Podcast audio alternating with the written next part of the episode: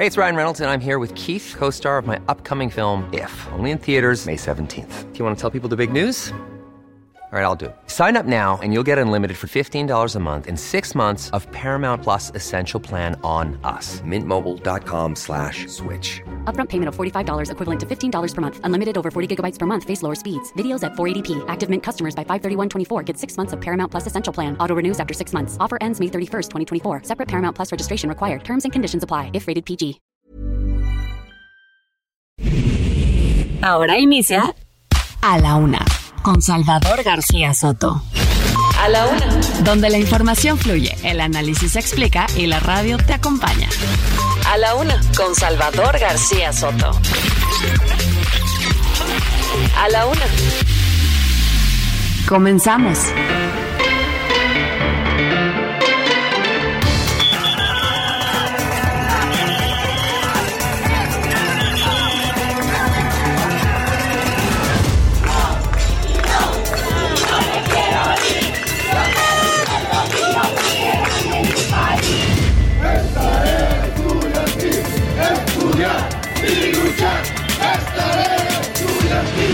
¿Cómo fue que se relacionó con Felipe Calderón?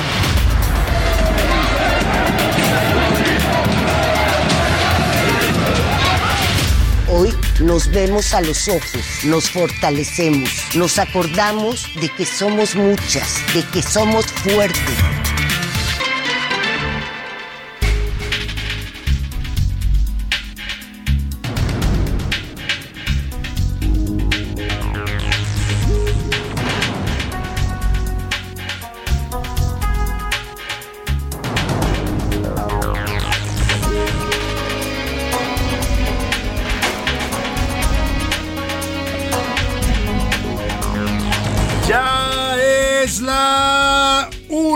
En punto en el centro de la República. Los saludamos con mucho gusto. Estamos iniciando a esta hora del mediodía a la una este espacio informativo que hacemos para usted todos los días, como siempre a esta misma hora del día. Estamos aquí, todo este equipo listos para informarle para entretenerle y también para acompañarle en esta parte de su día, en este mediodía ya de miércoles 8 de marzo de 2023, el famoso y esperado 8M, el Día Internacional de la Mujer. Mandamos un abrazo afectuoso en esta conmemoración, que no es tanto para celebrar, ¿eh? está bien que usted felicite a las mujeres, eso no está nunca de más, pero más que una fecha para celebrar o para felicitar a alguna mujer, es para recordar y es para tomar conciencia.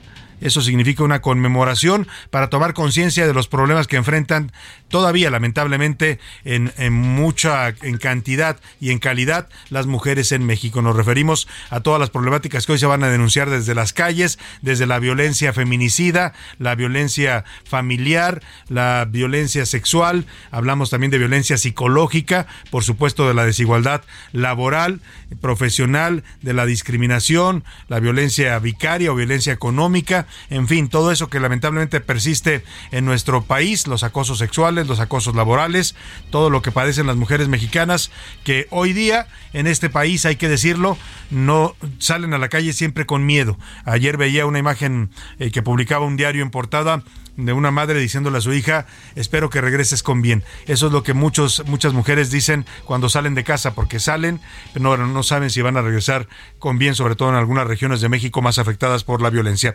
En fin, vamos a estar conmemorando y por supuesto hablando de las marchas que hoy están preparadas a partir de las 4 de la tarde en casi toda la República Mexicana, por supuesto en otras ciudades del mundo. Le vamos a tener todos los reportes del ambiente, las demandas, los, eh, las consignas y las protestas en este 8M.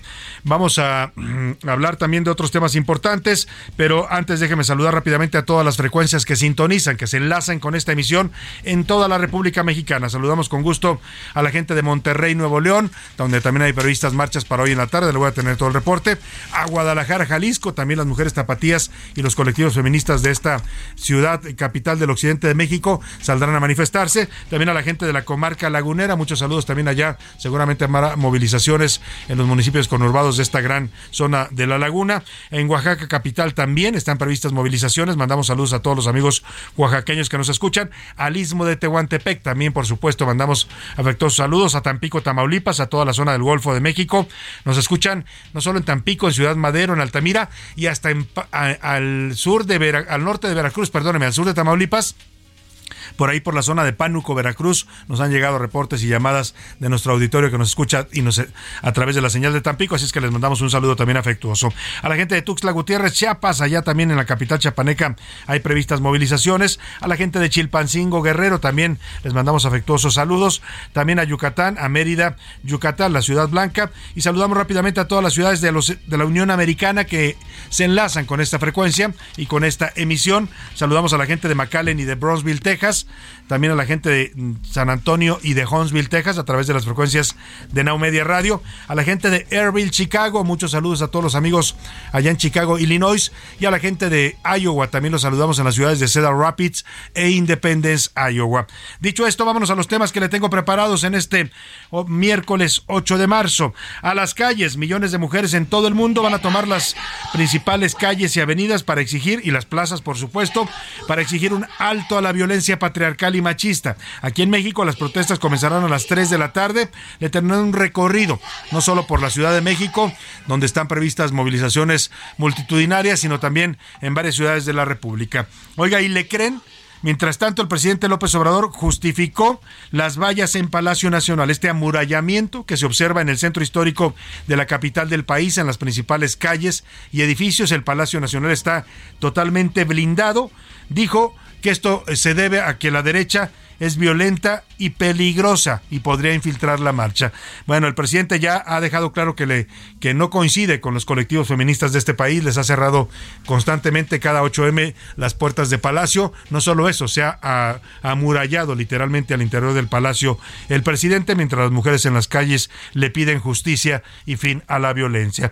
Vamos a platicar también de Matamoros, Tamaulipas. Están en espera de que los cuerpos de Sindel Brown y Shaed Woodward, estos dos jóvenes estadounidenses afroamericanos que fueron asesinados el viernes pasado, todavía siguen en el servicio médico forense del municipio de Matamoros. No han acudido a reclamarlos sus familiares o autoridades de los Estados Unidos. Soldados están custodiando el inmueble. Le voy a tener todo el reporte. En la segunda hora, por cierto, de este caso de Matamoros, el presidente López Obrador habló hoy, dijo que fue una exageración la que hicieron los medios aquí en México México y sus adversarios. Dice que exageraron el tema y que su gobierno actuó muy bien. Es una de las preguntas que le voy a hacer. Le voy a contar también ¿Quiénes son estos cuatro jóvenes que se vieron envueltos en esta violencia del narcotráfico en México? Dos lamentablemente fallecidos, otros dos sobrevivientes.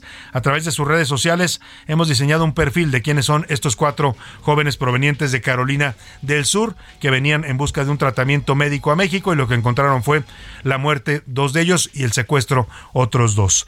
Eh, en la segunda hora le voy a tener la tercera entrega de los reportajes sobre el feminismo. Hoy Mil Ramírez nos va a contar de las una de las revoluciones más importantes para las mujeres, que fue la revolución sexual, desde las minifaldas de, eh, de los años 60 hasta el amor libre y todo lo que han reivindicado las mujeres en el derecho a decidir sobre su cuerpo. En los deportes, pionera contra su familia, contra el machismo y contra la ley. Le voy a contar la historia de Irma González, es la primera figura de la lucha libre femenil en México. Además, primera llamada, la COFEPRIS realizó una notificación de incumplimiento al Estadio Azteca por no atender la ley antitabaco dentro de sus inmuebles. Hicieron un apercibimiento al llamado Coloso de Santa Úrsula. En el entretenimiento, Anaí Arriaga nos habla sobre los problemas legales que está enfrentando Luis Miguel por no haber cumplido contratos. Hoy que anuncia que va a hacer una nueva gira, pues los, los deudores, sus acreedores, como dicen, pues ya levantaron la mano dijeron, diciendo, señor, pues aquí estamos y usted nos debe dinero por haber incumplido contratos. Uno de los acreedores, por cierto, es famoso, es también cantante y se llama Alejandro Fernández, es acreedor de Luis Miguel, porque lo dejó plantado con un concierto que habían pactado ya en un millón de dólares. Vamos a tenerle toda la información con Anaya Arriaga. Pues como ve, el programa está interesante, variado, surtido, con muchos temas y mucha información, tópicos para informar, para comentar y para debatir. Y para para eso, para eso le hago las preguntas de este miércoles. En A la Una te escuchamos. Tú haces este programa. Esta es la opinión de hoy. Y en las preguntas de este miércoles hay temas interesantes para comentar, opinar y debatir. El primero de ellos, este miércoles, ya le decía, se conmemora el Día Internacional de la Mujer, conocido como el 8M. En toda la República Mexicana, en, en las principales ciudades, están previstas marchas, movilizaciones, protestas de colectivos feministas que van a exigir un alto a la violencia patriarcal y machista que sigue permeando en todos los sectores sociales y las actividades públicas y privadas en México. Aquí en nuestro país la exigencia es mayor, pues diariamente todavía, según las cifras oficiales, se asesina a 11 mujeres. 11 mujeres mueren diariamente en este país, varias de ellas por delito de feminicidio. Además, se estima que al día desaparecen también varias mujeres. Eh, en medio de todo esto, yo le quiero preguntar, ¿cuál usted cree que es el problema o la problemática más grave y más apremiante que enfrentan las mujeres mexicanas? Le doy tres opciones. La violencia de género y los feminicidios, la desigualdad en todos los sentidos, esto abarca la desigualdad laboral, profesional, eh, de todo tipo, eh, y la tercera opción, el abuso y el acoso sexual. Eh, ¿qué, ¿Qué piensa? ¿Cuál es el principal problema que enfrentan las mujeres mexicanas? También le quiero proponer en este día que usted nos haga llegar qué mensaje le daría a una niña, a una niña que está empezando a crecer en un país como México y que le tocará ser mujer en una realidad como la de este país, con todas las problemáticas que vamos a estar comentando y que se conmemoran y se recuerdan eh, y se exige hoy eh, poner alto a todas estas problemáticas de violencia, de desigualdad, de discriminación, de maltrato de todo tipo. ¿Qué le diría usted a una niña mexicana que está creciendo? El mensaje puede mandarlo usted por texto o por voz, puede ser usted una mujer o un hombre o de cualquier género, pues, y, si quiere compartir este mensaje que usted le daría a una niña, cómo prepararla para un país como este o qué decirle sobre la realidad que va a enfrentar como mexicana. Eh, le dejo ese, ese, tema libre para que usted nos dé sus eh, mensajes a través de texto o de voz. Y por último le pregunto también sobre lo que dice el presidente hoy en torno al secuestro y muerte de dos estadounidenses y de bueno muerte de dos asesinato pues de otros de dos estadounidenses y el secuestro de otros dos eh, ocurrido en Matamoros Matamoros Tamaulipas el pasado viernes. Hoy el presidente se refirió al tema y dijo que sus adversarios hicieron un escándalo por este secuestro y por este asesinato. Eh, él reivindica que su gobierno actuó muy bien, que actuaron muy bien y rápido para resolver esta situación. ¿Usted cree que la respuesta del gobierno de México ante este hecho de violencia que involucra a cuatro ciudadanos estadounidenses fue? Le doy tres opciones para que me responda. Fue rápida y efectiva, como dice AMLO fue lenta y solamente apurada por el FBI, por los Estados Unidos, si no, no hubieran actuado con esa rapidez. Y de plano, o de plano, aquí en México importan más los gringos, las vidas de los gringos, que las de los propios mexicanos. El número para que nos mande sus mensajes, 55 18 41 51 99. Compártanos sus opiniones, sus comentarios. Ya sabe que aquí siempre, siempre se van a escuchar y van a salir al aire. Y ahora sí nos vamos al resumen de noticias, porque esto como el miércoles, la mitad de la semana, y el 8M, donde se grita basta de violencia y de, de discriminación hacia las mujeres, ya comenzó. No sirve para nada. Durante 2021, Nacional Financiera redujo en 23% el apoyo a pequeñas y medianas empresas, a pesar de que su único fin es esta tarea. Buena participación. El Instituto Electoral de la Ciudad de México informó que sumaron 26.268 proyectos participativos registrados este año. Castigo. El Congreso de Chihuahua aprobó la llamada Ley Mía, con la cual pretende endurecer las penas por la tentativa de feminicidio. Nueva tragedia. Un tren de pasajeros se descarriló al norte de El Cairo, dejando al menos dos muertos y 16 heridos. A estudio. Autoridades de Estado de México analizan los proyectos para instalar y poner en marcha dos líneas del teleférico en los municipios de Naucalpan y Atizapán.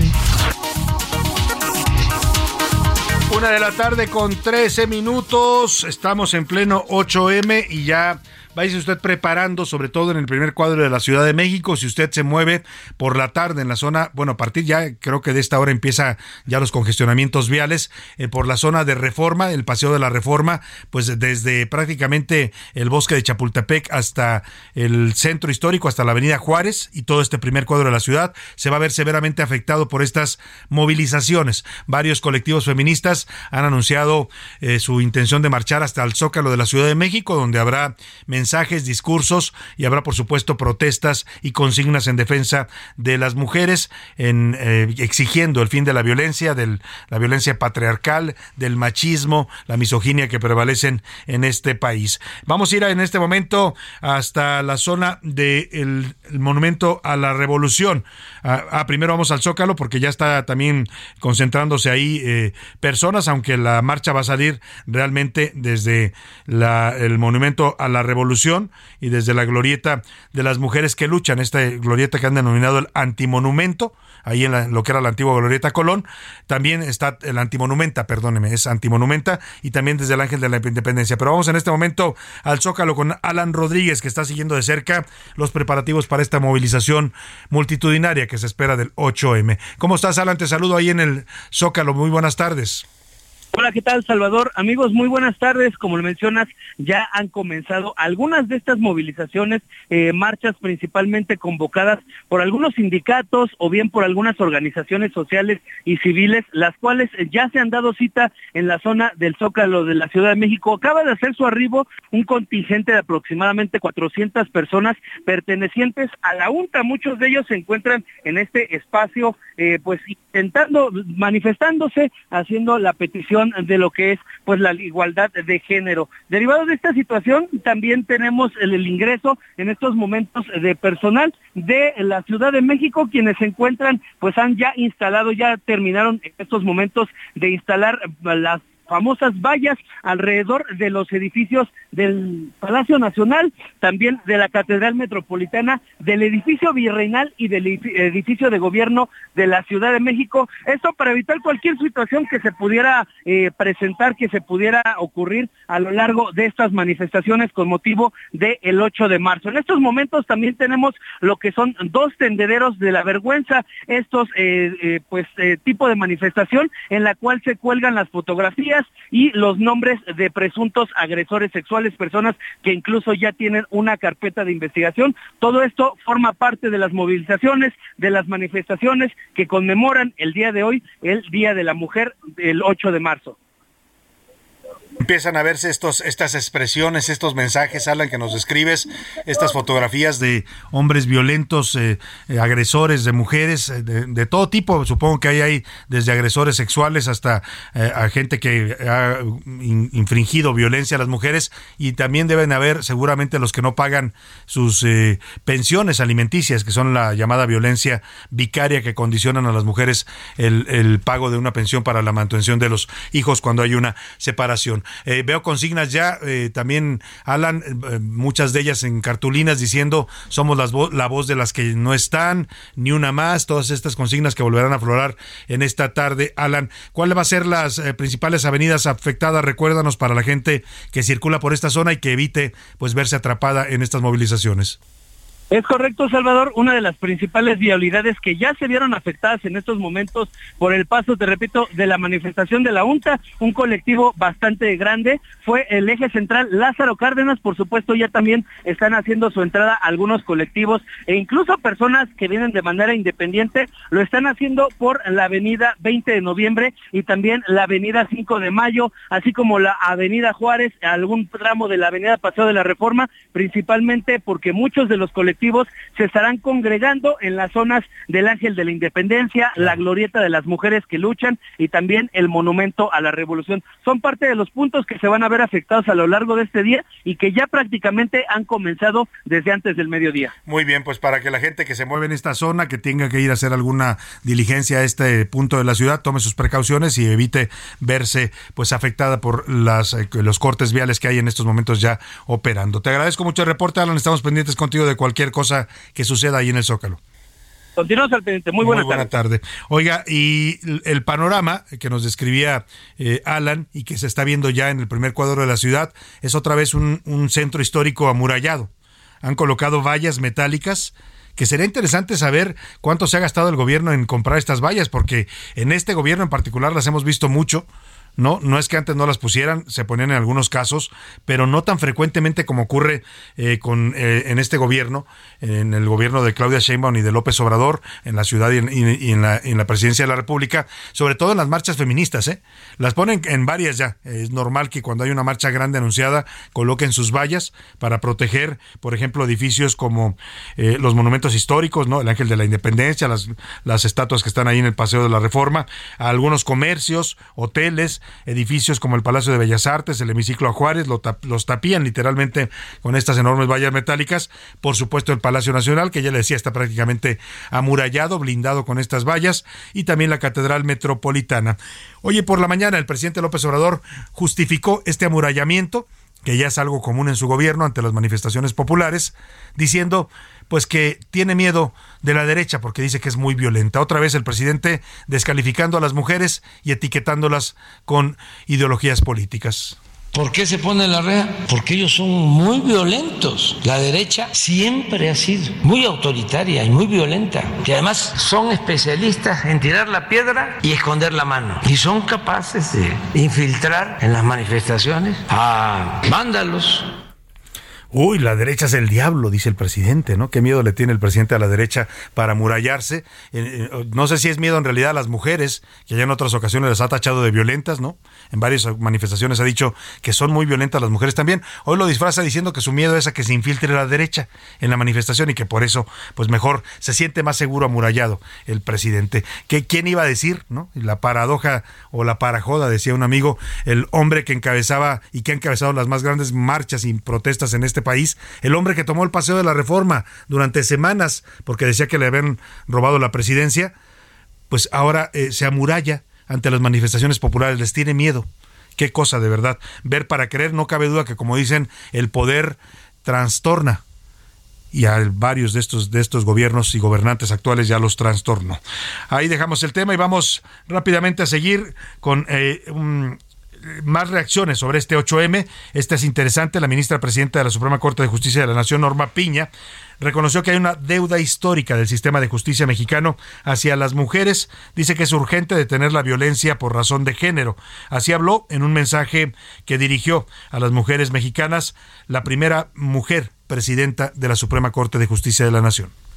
El 8 de marzo es día de marcha. Salimos a las calles, ocupamos los espacios públicos, reclamamos legítimamente un alto a las violencias Hoy nos vemos a los ojos, nos fortalecemos, nos acordamos de que somos muchas, de que somos fuertes, de que nos tenemos. Hoy, una vez más, nos reunimos para exigir ni una más. En el Poder Judicial Federal nos toca guardar silencio y escuchar a las mujeres que marchan, que gritan en las calles, que dan voz a las que callan. Las únicas voces que hoy se deben oír son las de ellas, las de ustedes, las escucho. En el Poder Judicial Federal reconocemos las deudas históricas del sistema de justicia con las mujeres.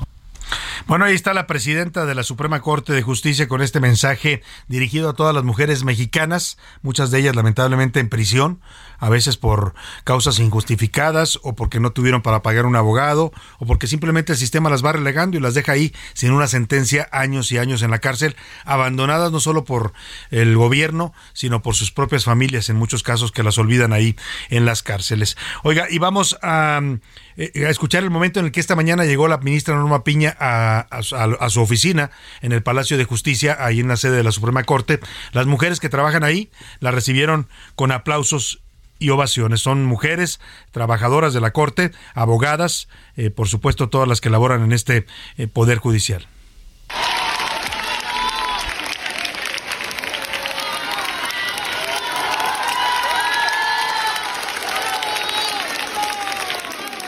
Así como escucha usted, fue recibida la ministra que entró en medio de una, digamos, este, acompañada por mujeres que estaban esperándola para recibirla y conmemorar esta fecha. Mientras la ministra, la presidenta daba este mensaje y era recibida con aplausos en su palacio amurallado, el, el rey iba a decir, no, pues no rey, es el presidente, pues, pero tiene, tiene su palacio, el Palacio Nacional, totalmente amurallado, ahí adentro, muy seguro, muy, muy acuerpado. El presidente celebró y conmemoró el Día Internacional de la Mujer. Estuvieron presentes tres de sus corcholatas presidenciales, Claudia Sheinbaum, Marcelo Ebrard y Adán Augusto López. Ahí el presidente dijo que su gobierno está lleno, que hay muchas mujeres, porque ellas recogen el sentimiento de los mexicanos.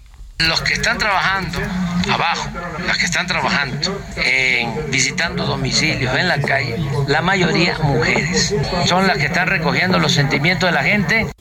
Bueno, ahí está el mensaje del presidente en este evento privado y amurallado que tuvo para las mujeres. Nos vamos a la pausa con música, música para las mujeres. Esta se llama Santería y es de Lola Índigo, Dana Paola y Denise Rosenthal, una canción de 2019. Ahora viene por eso le estoy redando. El perdón que tú estás esperando, no cura ni santo. Cuando tú venías, yo ya estaba llegando. Cuando la besaba, me estaba imaginando.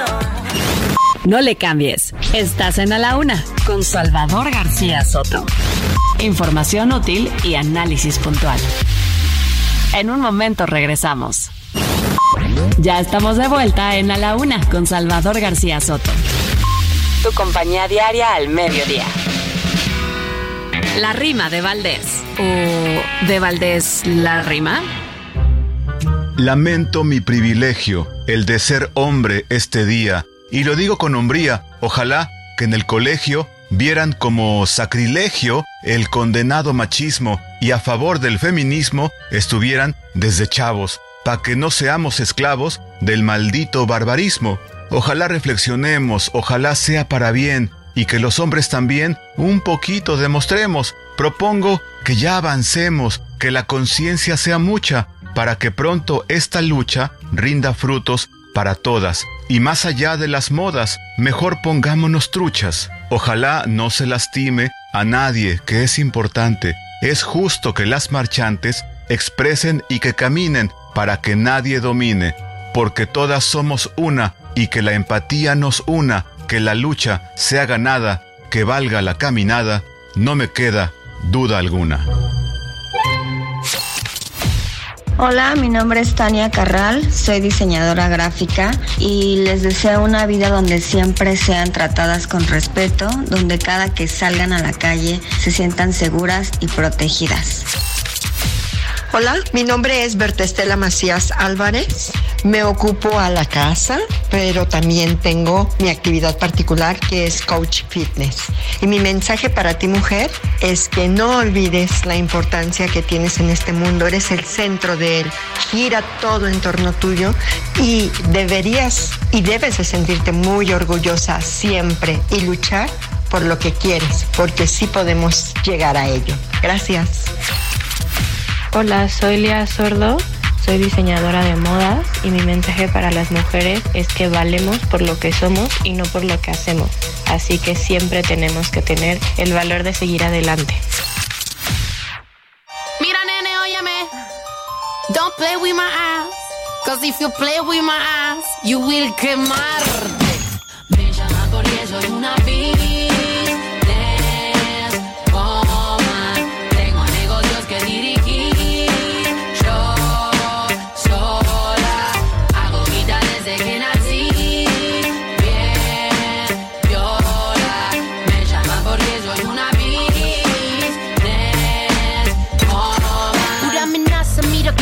se lo tira la nenaza.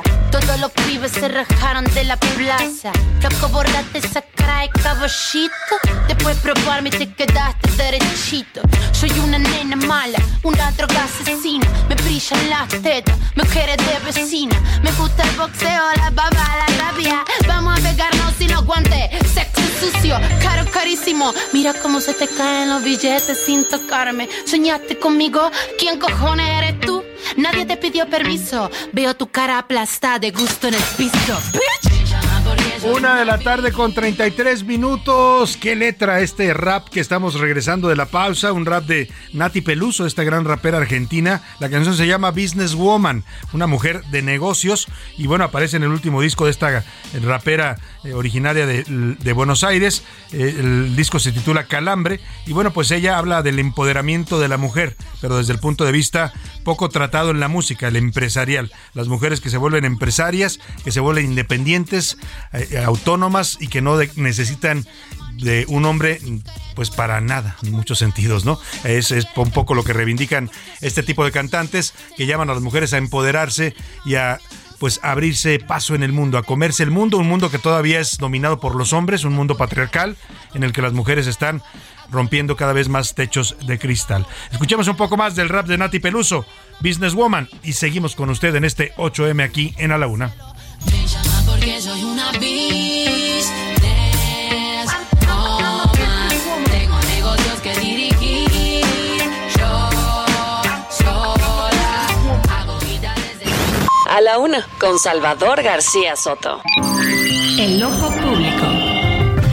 En A la Una tenemos la visión de los temas que te interesan en voz de personajes de la academia, la política y la sociedad.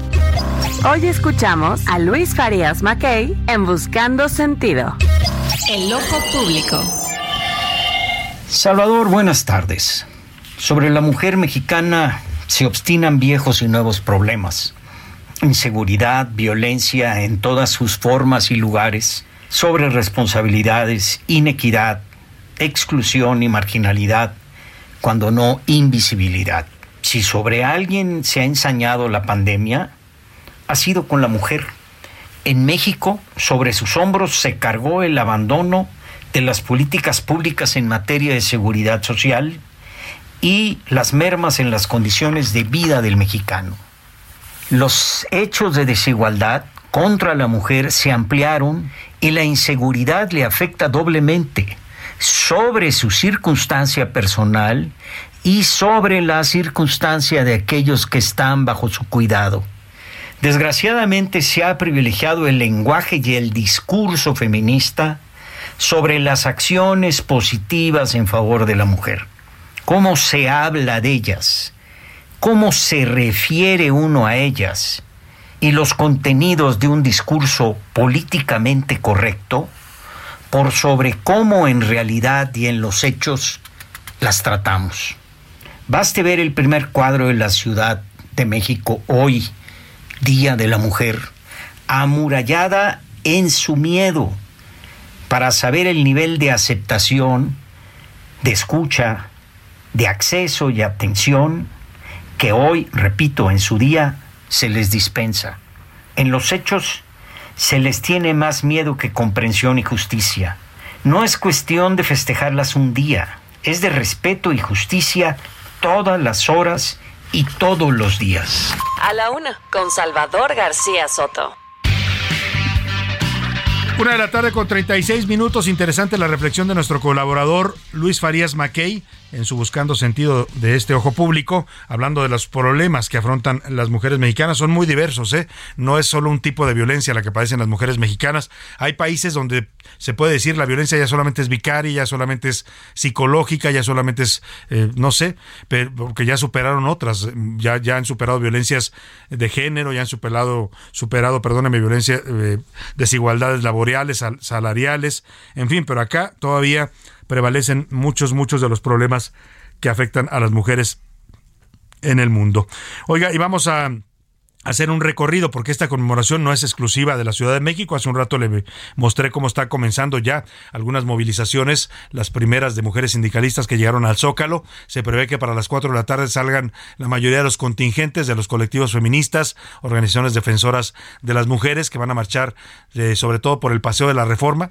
Salen desde el Ángel de la Independencia, desde el antimonumento o la antimonumenta, como le llaman también, de las mujeres que luchan, ahí en lo que era la Glorieta Colón, y desde el eh, mm, desde el, eh, ay, se me fue el nombre, el arco este de la revolución, hombre, el monumento a la revolución. Eh, eh, desde ahí también partirán algunos contingentes. Pero vamos a hacer un recorrido porque en varias ciudades de México, Guadalajara, Monterrey, en Tijuana, en, en Chiapas, en muchos estados de la República y ciudades importantes, va a haber también movilizaciones de mujeres mexicanas. Escuchemos este recorrido que nos preparó el equipo de A la Una. Colectivas feministas llevarán a cabo marchas en más de seis municipios en el transcurso de la tarde de este miércoles 8 de marzo, Día Internacional de la Mujer. Se espera la participación de miles de mujeres en las calles de Veracruz para levantar la voz y exigir que cese la violencia. Habrá concentraciones y movilizaciones en Jalapa, Tlaltetela, Orizaba, Coatzacoalcos, Poza Rica y en el puerto de Veracruz por mencionar algunos lugares. Guadalajara se encuentra listo para llevar a cabo diversas actividades, talleres, así como eh, momentos de reflexión, actividades culturales y por supuesto algunas marchas que se tendrán lugar pues en las calles de la capital jalisciense. Y es que las actividades iniciarán a partir de las 3 de la tarde. Esto eh, según la convocatoria de la organización Yo Voy 8 de marzo, en donde están citando en la Plaza Imelda Virgen o Plaza de Armas, cuyo punto de reunión es la Antimonumenta. En Guerrero, colectivas y organizaciones feministas convocaron a una marcha concentración en punto de las tres y media de la tarde en la Alameda Central Francisco Granados, ubicada en pleno centro de Chilpancingo, la capital del estado. Mientras tanto, en el puerto de Acapulco, las manifestantes iniciarán su protesta a la misma hora, pero partirán del Zócalo hasta el Asta Bandera. Las mujeres exigen un alto a los matrimonios infantiles, los feminicidios, la violencia de género, la violencia vicaria y otros agravios que viven las guerrerenses. Esta tarde en Quintana Roo se realizarán diversas marchas en alusión al 8 de marzo en casi todos los municipios del estado. Se esperan que las más multitudinarias se lleven a cabo en Chetumal, Cancún y Playa del Carmen, donde las colectivas anunciaron que protestarán por el asesinato de la influencer argentina Agostina Jalabert, cuyo caso será investigado como feminicidio tras ser inicialmente tipificado como suicidio.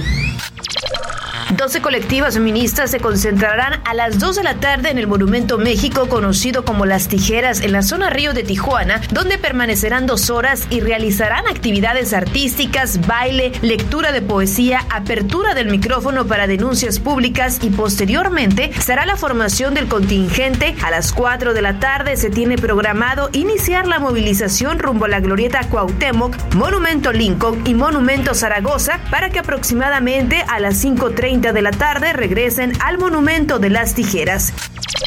En Nuevo León, al menos cinco colectivas han convocado una megamarcha en la zona metropolitana de Monterrey y otros municipios del estado.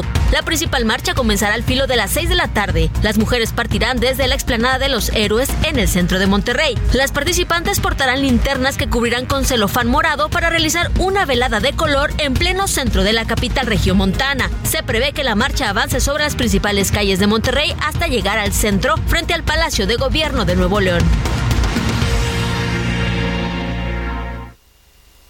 Bueno, pues así, así el 8M, la marea verde, la marea mm, morada también, ¿no? Porque son los dos colores, incluso el naranja también lo identifican con los movimientos feministas, eh, van a verse hoy en las calles de las principales ciudades del país estas movilizaciones y en el mundo, en el resto del mundo también se conmemora esta fecha eh, y ya ha habido, ya a estas horas para nosotros, ya es la noche en Europa, ya es casi medianoche en el Oriente, el lejano Oriente y Medio Oriente, y allá ya transcurrieron eh, varias de las movilizaciones. Vamos a hacer este recorrido por el mundo, cómo se celebró y se conmemoró, perdóneme, no es celebración, es conmemoración, el 8M, el Día Internacional de la Mujer, en distintas ciudades del planeta. Y la culpa no era mía, ni estaba, ni decía. Y la culpa no era mía,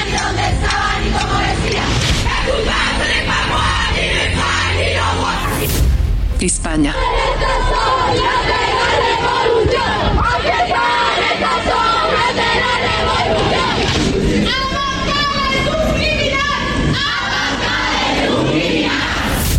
Italia.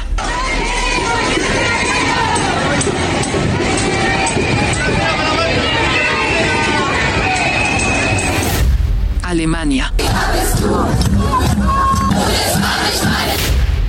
Chile. A las mujeres que en dictadura fueron torturadas y desaparecidas. Argentina. Solo decido yo, aborto sí, aborto no, eso lo decido yo. Y la culpa era mía, yo pensaba y como decía, el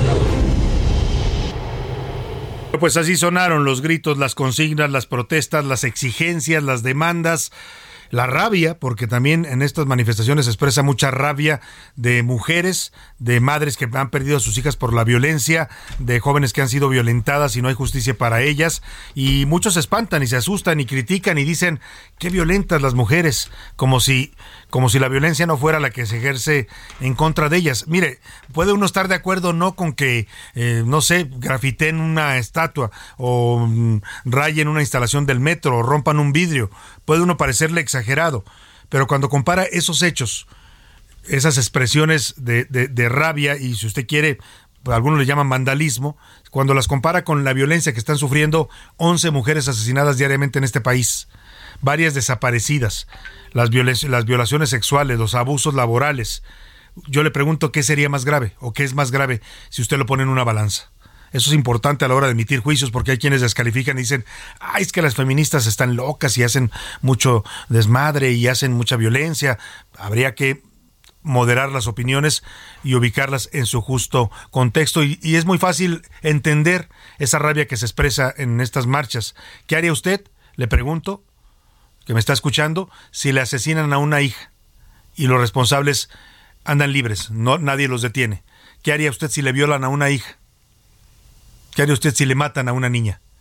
Pues esa es la rabia que se expresa en estas manifestaciones, no la justifico, no estoy necesariamente a favor, pero sí la entiendo y la comprendo y eso es lo que hay que hacer con este tipo de expresiones. Oiga, y para cerrar el tema del Día Internacional de la Mujer, no no cerrarlo definitivamente porque seguiremos hablando más adelante del tema, pero vamos a otros asuntos informativos. Vamos con estos dos asuntos. Uno, al presidente López Obrador lo criticaron, lo tundieron en las redes sociales porque hoy por la mañana José Luis eh, cuando habla de la conmemoración del Día Internacional de la Mujer, felicita a todas las mujeres de México, algo que a, muchas mujeres y sobre todo las feministas y activistas no les gusta esto de una felicitación en este día. Salvador, ¿cómo estás? Buenas tardes, buena mitad de semana. Sí, en efecto, esta mañana durante su conferencia de prensa, prácticamente al inicio, envió un mensaje y felicitó algo que a las mujeres y que incluso muchos desde ayer, muchas mujeres publicaban en sus redes, por favor, no me hoy no me feliciten, mañana no me feliciten, hay mujeres por favor. que se molestan. Sí, exacto, porque el tema es, más allá de lo que se pueda conmemorar, aquí en México las están matando. Y el presidente López Obrador las felicita, pero también le llena, lo tapía todo el Palacio Nacional y llena de barreras. O sea, todo. ¿cómo las felicita y luego, y luego se, se aísla de la marcha? No las va a escuchar. Ahora sí que va a estar como su némesis, como Carlos Salinas de Gortari. Ni, las ve ni las escucha, ¿no? Exactamente. Vamos a escuchar parte de lo que dijo. y Lo que cómo dijo el presidente. Escuchemos. El motor de este cambio son las mujeres. Por eso, felicidades a las mujeres. Hoy van a haber eh, reuniones, nos vamos a encontrar aquí con mujeres en el par- patio central del Palacio.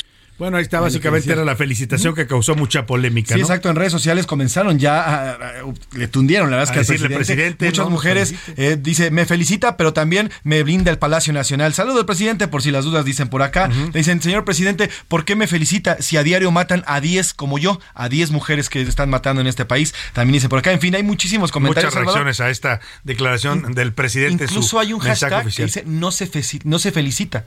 Así, hashtag no se felicita, En- en las tal redes cual en redes sociales, porque ese es el tema. Oiga, y otra cosa que se volvió viral en redes sociales en este 8M es un, a- una declaración que hizo María Félix, la doña, en el año 96, aquella famosa entrevista que le hizo Verónica Castro en su programa de Mala Noche No, eh, donde pues habló de muchos temas, ¿no? Y uno de ellos es un mensaje que dirige, que lo dijo en 1996, pero es un mensaje que aplicaría perfectamente todavía hoy, casi eh, 37, ¿cuántos? 30 27 años. 27 años después. Escuche lo que decía en 1996 María Félix, la doña, a las mujeres mexicanas.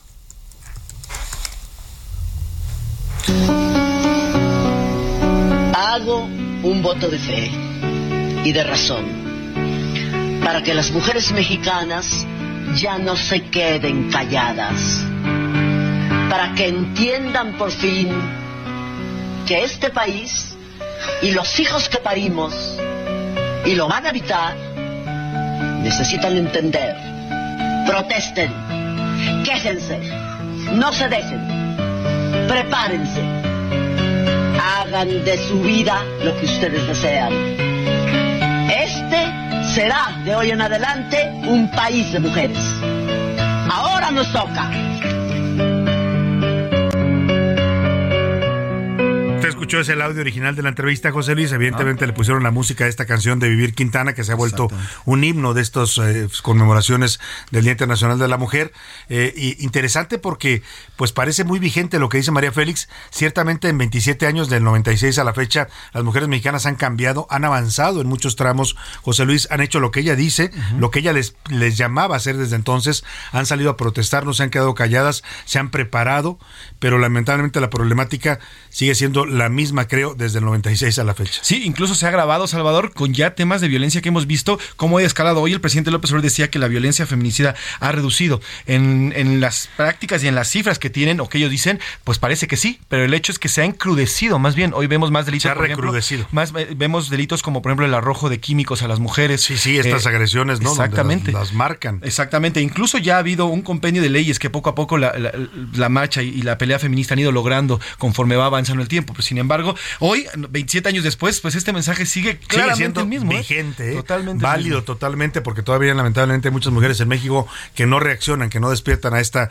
nueva realidad, donde las mujeres tienen que ir ganando cada vez más, más poder, más, más terreno y reivindicar pues lo que son, que son la mayoría de la población de este país, nada más y nada menos. Nada ¿no? más 50 y casi 52%. un, un sector económico fundamental para nuestra economía. Son las em, madres de los hijos mexicanos, como bien decía María Félix, son las educadoras en muchos sentidos de las nuevas generaciones. Así es que, pues hay que volver a valorar. Y ahí está este mensaje de María Félix, 27 años después volviéndose viral. Vamos ahí ahora sí a otros asuntos y a otros temas. Esta mañana, los cuerpos de Shaed Woodward y Sindel Brown son los dos estadounidenses que fueron asesinados brutalmente el viernes de la semana pasada en Matamoros, Tamaulipas, muy cerca de la línea fronteriza con Brosville. Siguen todavía los cuerpos en el servicio médico forense de Matamoros. No han acudido, no se han cumplido los protocolos, eh, están en espera de que familiares de estos dos eh, eh, jóvenes originarios de Carolina del Sur vayan a identificarlos y proceder entonces a los, pro- a los protocolos para repatriar los cuerpos a territorio de los Estados Unidos. Mientras tanto, hay vigilancia militar, el ejército está acordonando este semefo en espera de que los familiares de Saed Woodward y Sindel Brown va- lleguen a pues a reconocerlos y a reclamar sus cuerpos. Vamos contigo, Carlos Juárez, te saludo con gusto allá en Tamaulipas. Buenas tardes. Hola, ¿qué tal Salvador? Muy buenas tardes, qué gusto saludarte a ti y a todo tu auditorio. Te comento que la Secretaría de la Defensa Nacional, a través de las comandancias Sexta Región Militar y Octava Zona Militar, informaron que arribaron 200 elementos del Ejército Mexicano y 100 elementos de la Guardia Nacional al municipio de Matamoros, Tamaulipas. Lo anterior con el fin de reforzar las operaciones de vigilancia y estrategia diseñadas para fortalecer la seguridad en esta franja fronteriza de Tamaulipas con el Valle de Texas. El objetivo es velar y salvaguardar el bienestar de los ciudadanos, contribuyendo con los proyectos para garantizar la paz y seguridad en la entidad, así se lee en un comunicado de prensa. Aseguraron que existen varios objetivos como inhibir las actividades de la delincuencia organizada en el estado de Tamaulipas, además de conyugar con autoridades de ciudad pública frente a la delincuencia organizada, actuando en todo momento con pleno respeto a los derechos humanos, además de incrementar el nivel de confianza, cercanía y respeto por parte de la población al ejército mexicano. Hay que señalar, Salvador, que respecto al tema de los americanos que fueron secuestrados y dos de ellos encontrados sin vida, se dio a conocer que eh, los dos cuerpos se encuentran todavía en el servicio médico forense de la ciudad de Matamoros, donde se aplicó un cerco de seguridad para evitar que se registre algún acto de violencia. Hasta el momento también se ha dado a conocer que se abrió una carpeta de investigación por la muerte de una joven de 33 años que fue víctima colateral de la balacera registrada el pasado viernes 3 de marzo. Incluso sus familiares y amigos hicieron una oración en el punto donde ella perdió la vida. Hay que señalar que desafortunadamente dejó huérfana a una adolescente. Hasta el momento, eh, bueno, se ha dado a conocer también que eh, los dos americanos que quedaron con vida y fueron rescatados cruzaron durante el día de ayer al Valle de Texas para su atención médica. Ese es mi reporte desde Tamaulipas, Salvador. Que tengas una excelente tarde. Muchas gracias, Carlos Juárez. Pues ahí están los cuerpos en espera de ser reclamados y de ser regresados, repatriados a su país. Qué duro para las familias venir a recoger, a reconocer los cuerpos siempre para cualquier familia. No sé si usted ha pasado por esa experiencia. Yo no, no he no he pasado, pero lo he vivido de cerca cuando murió, falleció mi padre, siendo yo muy joven. En, sé por lo que se siente por mis hermanos que tuvieron que ir a reconocer el cuerpo, lo que vivieron, lo que sufrieron, y es un momento muy crítico y muy difícil para cualquier familiar ir a reconocer el cuerpo de, un, de alguien fallecido. Oiga, y hubo reacciones desde Washington sobre este tema, sigue todavía la ola de reacciones. El fiscal Merrick Garland, fiscal general de los Estados Unidos, dijo que están investigando el caso de manera conjunta con autoridades mexicanas y que la DEA y el FBI ya trabajan para desmantelar, desmantelar, perdóneme, a los cárteles mexicanos. O sea, lo que están diciendo es, si el presidente López Obrador no se pone las pilas, lo vamos a rebasar ahora sí que por la derecha, esa que tanto le molesta al presidente, o por la izquierda, no sé por cuál lo vayan a rebasar, pero dice que la DEA y el FBI ya están investigando a los cárteles mexicanos. Los cárteles son responsables de la muerte de estadounidenses y estamos luchando lo más duro posible. La DEA y el FBI están haciendo todo lo posible por desmantelar y desbaratar. Finalmente, enjuiciar a los líderes de los cárteles. Por su parte, el señor Ned Price, es portavoz del Departamento de Estado, dijo que no descarta la posibilidad de declarar, escuche usted, a los cárteles como grupos terroristas. Esto ya dicho desde el gobierno, ¿eh? Estos no son los republicanos, este es un funcionario del Departamento de Estado de la administración Biden y así lo dijo. Hemos designado a estos grupos como corresponden. Siempre vamos a continuar haciendo lo que sea más efectivo y lo que esté disponible para nosotros para responsabilizar a estos grupos. Bueno, pues ahí están, las reacciones son fuertes. Esto no se va a acabar con el presidente dice, ya resolvimos el caso. No, Estados Unidos quiere las cabezas del cártel del Golfo, que los que están culpando de este caso, y van a ir con todo por ellas. Vámonos a la pausa. Este es el himno de este día. Se ha convertido en eso, canción sin miedo de vivir Quintana. Que Estado, los cielos, las calles, que tiemblen los jueces y los judiciales. Nos quitan la calma, nos sembraron miedo, nos crecieron alas. A cada minuto de cada semana nos roban amigas, nos matan hermanas, destrozan En un momento regresamos. Ya estamos de vuelta en A la Una con Salvador García Soto. Tu compañía diaria al mediodía. Soy Rocío Ireta Gutiérrez, soy comunicóloga y mi mensaje es que a partir de este momento sea un punto y aparte, que sepamos y entendamos que tener hijos no nos hace más mujeres que otras, tener cierta talla no nos hace más mujeres que otras, todas tenemos derecho a ser la mujer que queremos ser y no la mujer que nos han enseñado a ser. Hola, mi nombre es Alexandra Gastán, soy nutrióloga y recuerden que unidas somos más y hoy nos unimos a esta lucha para lograr el respeto y la igualdad en las calles, en los empleos y en los hogares y en todos lugares donde sea necesario. Hola, soy Denise Morano, soy diseñadora de información y quiero decirles a todas las mujeres allá afuera que son valiosas, que son importantes, que nuestras opiniones importan y que hoy más que nunca juntas debemos alzar la voz porque nuestra verdad sea escuchada y comprendida. We were good, we were cold, kind of dream that can't be sold. We were right till we weren't, built a home and watched it burn.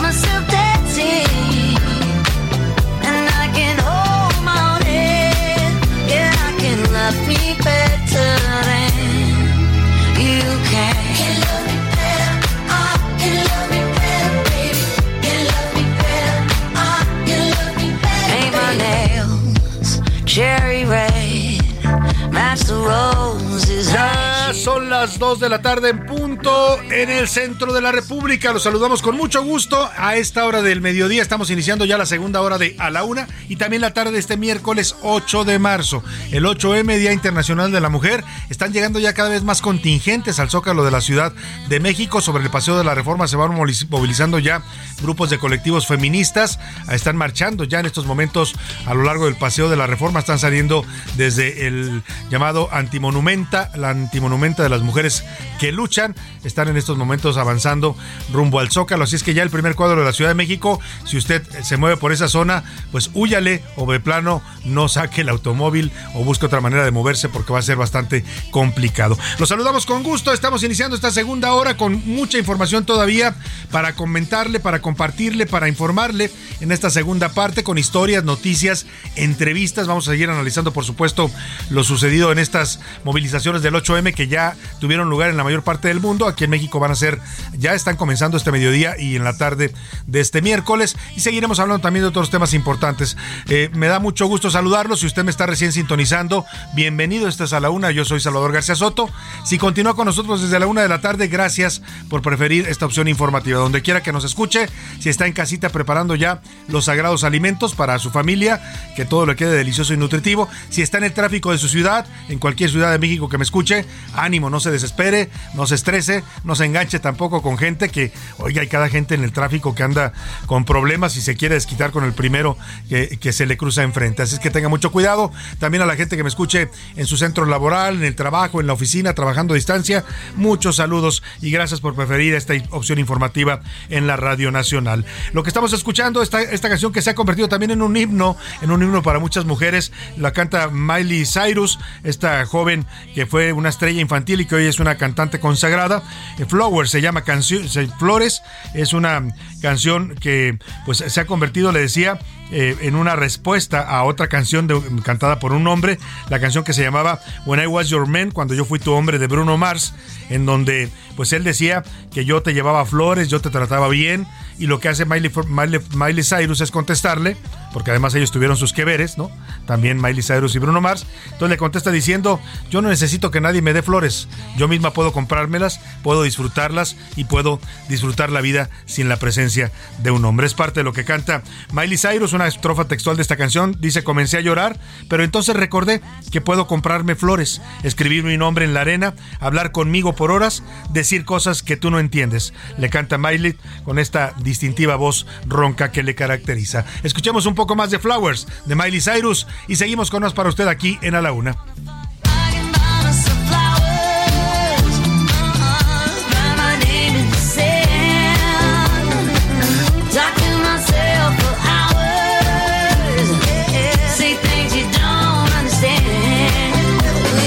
Pues eh, vamos a seguir con más temas. Tenemos mucho más para compartirle. Y siempre a esta hora del programa, ahora le vamos a reportar lo que está pasando ya en las calles de la Ciudad de México. Empiezan ya las movilizaciones de esta marea morada eh, que está movilizándose en el Paseo de la Reforma. Pero como siempre a esta hora del programa lo más importante es escucharlo a usted, escuchar su voz, sus comentarios, sus opiniones que amablemente nos hace llegar y para eso ya están conmigo aquí en la mesa y les doy la bienvenida a Laura Mendiola. ¿Cómo estás Laura?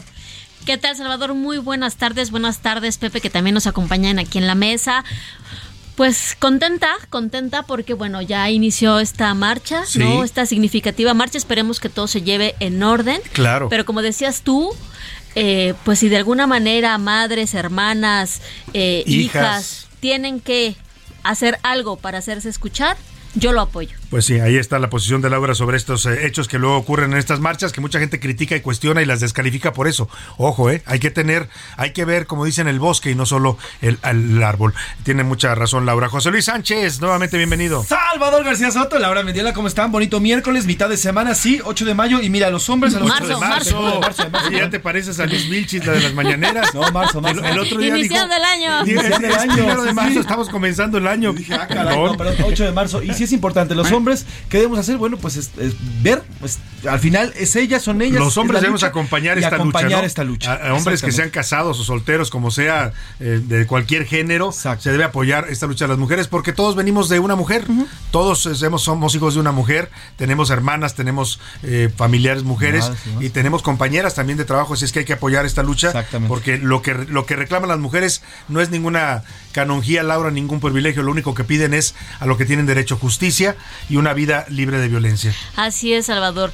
Libertad por todas aquellas personas, de verdad, este 8 de marzo yo creo que eh, eh, ma- además de la violencia, además de esta equidad de género que, que, que se busca, ¿no? Es también entender que no es la lucha de hombres contra mujeres, sino de mujeres ¿no? contra hombres. Esa famosa guerra de los sexos ya es Eso, cosa de eso, los años eso, eso no, 70, sí, eso, 80. sí, eso habrá que, que quitarnos ese chip quien todavía lo tenga.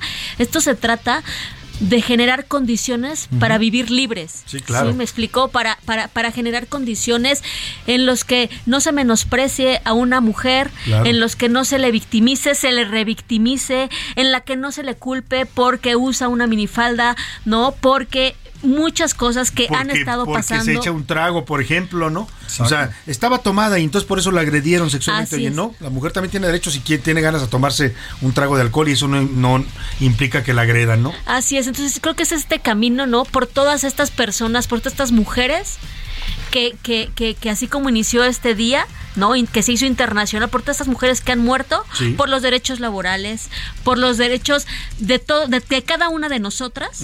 ¿no? Y que a su vez ha repercutido en sus familias. Claro, y sobre todo, Laura, por las que vienen detrás de las mujeres actuales, por las niñas de este país, que espero que les podamos heredar un país más justo, menos violento hacia ellas y más seguro, para que puedan salir a la calle, para que puedan hacer, estudiar lo que quieran y puedan desarrollarse plenamente con el derecho que tienen a hacerlo, ¿no? Así es. Es parte de lo que se reclama también este día y de lo por lo que se lucha por las nuevas generaciones. Vamos a Twitter, empecemos esta vez. Bueno, hemos- no hemos preguntado, así es que lo hacemos a coro como siempre. ¿Qué dice el público? Vamos a comenzar con Twitter el día de hoy, Laura. A ver, Salvador, sobre eh, este eh, lo que dice el presidente López Obrador, que sus adversarios hicieron un escándalo por el secuestro de estos cuatro estadounidenses y el asesinato de dos de ellos. ¿Usted qué cree en este tema? ¿Que Estados Unidos reaccionó mal? El 57%, que bien, que, que se actuó bien el gobierno el 23% y el 21% dice que los gringos para este gobierno importan más, que ya lo más que comenta, los- las vidas de los que ese es un sentir de, de- de- De la de los que nos, de los que participan en nuestra encuesta y sobre este día de eh, Internacional de la Mujer, miles de mujeres marchan para exigir un alto a la violencia patriarcal y machista que permea los sectores sociales. ¿Usted cuál cree que es el tema más importante para la mujer mexicana? El 13% que es la violencia feminicida, el 9% la desigualdad de todo tipo, el 4% el abuso y acoso sexual, el 74% que todas las anteriores. Todas estas juntas y faltan algunas, ¿eh? la violencia psicológica, la violencia vicaria, faltan algunas ahí formas de violencia hacia las mujeres. Y ya, bueno, Salvador, pues ya comentamos que no es solamente de violencia, sino como de esta equidad. También de equidad de género, de- exactamente, de ganar el mismo salario que un hombre, ¿no? Por el Tener mismo las trabajo. mismas oportunidades y que no a nosotros nos cueste tres veces más llegar al puesto que a un hombre le Oye, cuesta menos. y pedimos a la gente que nos mandara mensajes, no sé si en Twitter algunos com- hicieron comentarios sobre qué mensaje le darían a una niña mexicana que se pues que se prepara para ser mujer en este país. No, todavía no, Salvador, no ha llegado el Twitter. Vamos a ver en audio si llegaron varios y también con José Luis Sánchez. ¿Qué dicen los mensajes, José Luis? Por acá nos dice, eh, nos dice, por ejemplo, Gil Hernández, hijo de una mujer, así firma, Gil Hernández, hijo de una mujer, hermano de mujeres y padre de mujeres. Claro. Querida niña, te pido disculpas porque te tocó nacer en un país donde el machismo será cosa de tu día a día. Así que desde ahora, desde tu joven vida, te pido que no te rindas nunca, que siempre alces la voz para exigir tus derechos, para reclamar la igualdad que mereces y para ser reconocida por todas y por todos. Es largo lo que Dios dice Gil Hernández, pero, bueno, qué, es qué bonito mensaje, ¿eh? de gracias Gil, de verdad yo lo comparto totalmente lo que él dice, eso lo diría también yo una pequeñita que, como decía la doña, no se calle, que se defienda y que aprenda a vivir en un país en el que lamentablemente todo esto es una realidad, la violencia hacia ellas. Francisca desde Catepec, Francisca Gutiérrez nos dice, yo le diría a mi niña y cuando yo tenga una nieta le voy a decir, no te calles, alza la voz, sigue destruyendo si es necesario, pero sobre todo sigue construyendo en favor de ti y de todas las mujeres que te rodeamos. Qué bonito mensaje, muchas gracias, de verdad. gran ¿eh? mensaje también se me, se me, como dicen, se me enchina el cuero al escuchar estos mensajes. Eh, nos dice también por acá, eh, nos comenta Griselda Mancilla, se amurallan en Palacio Nacional porque es, es una cobardía, hay misoginia y se justifican echándole la culpa a la derecha, pero lo cierto es que desde Palacio no hay más, no hay más que misoginia. Saludos, Bueno, Salvador. ahí está su acá. punto de vista fuerte, sin duda. Nos dice también por acá, yo le diría a la niña que salga a las calles y si yo pudiera hoy, lastimosamente no puedo porque estoy trabajando y además estoy en silla de ruedas, también saldría y gritaría con todas aquellas y aquellos que han perdido una niña, una hija, una madre o duda. una sobrina. Saludos, Sin Salvador. duda. Nos Muchas dicen por acá. Este, tenemos los audios. También tenemos audios del audios, ¿sí, público, a ver, vamos a escuchar algunos.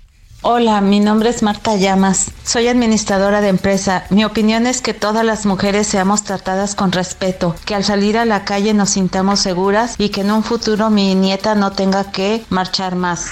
Mi mensaje para este día no sería solo para las mujeres, sería para los legisladores, ya que ellos se encargan de hacer las leyes que protegen a las mujeres de la violencia, de la desigualdad.